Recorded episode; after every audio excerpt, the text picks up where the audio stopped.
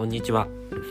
初めてさん専門カウンセラー企業プロデューサーをしています。山修です。この番組は初めてカウンセラーとして起業したいという方に向けて起業のお役に立てる情報をお伝えしていきます。はい。えー、まあ、先日ですね、まあ、カウンセラーさんとして起業したい方に向けてということでまず売ってみようっていう話をしたんですけども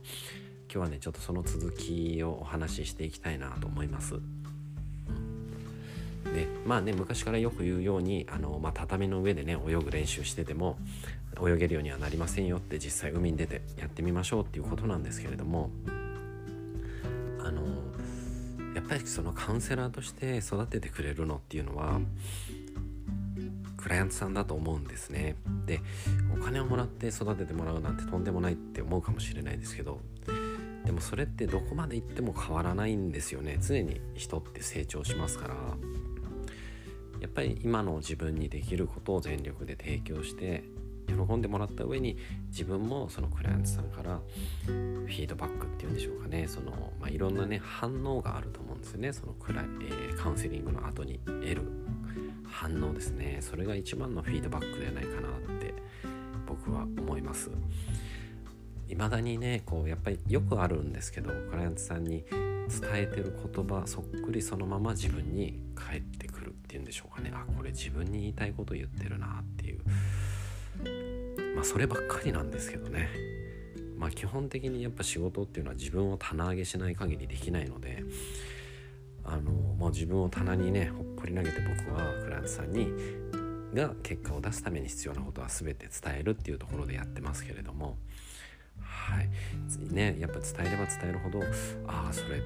自分でできてるかなってやっぱね。そう思うとやっぱ一番自分を育ててくれてるっていうのはクライアントさんかなって。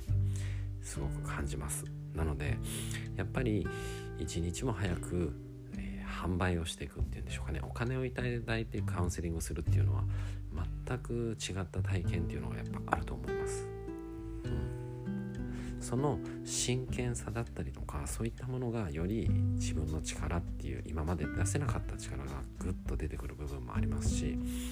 ね、時にやっぱり失敗してしまうこともあって申し訳なかったなって思うこともありますけれどもそれでもやっぱりお金を頂いてやるその覚悟っていうのはね何にも代え難いものがあるんじゃないかなっていうふうに思います。まあ、あとはねやっぱ自分自身がこう相談できる相手を常にこう持っておくっていうねそのカウンセラーさんですねみたいな立場の人を常に自分も持っておくっていうのはすごく大切だと思います。それは本当に信頼できる人っていうのをちゃんと選んだ方がいいと思いますね。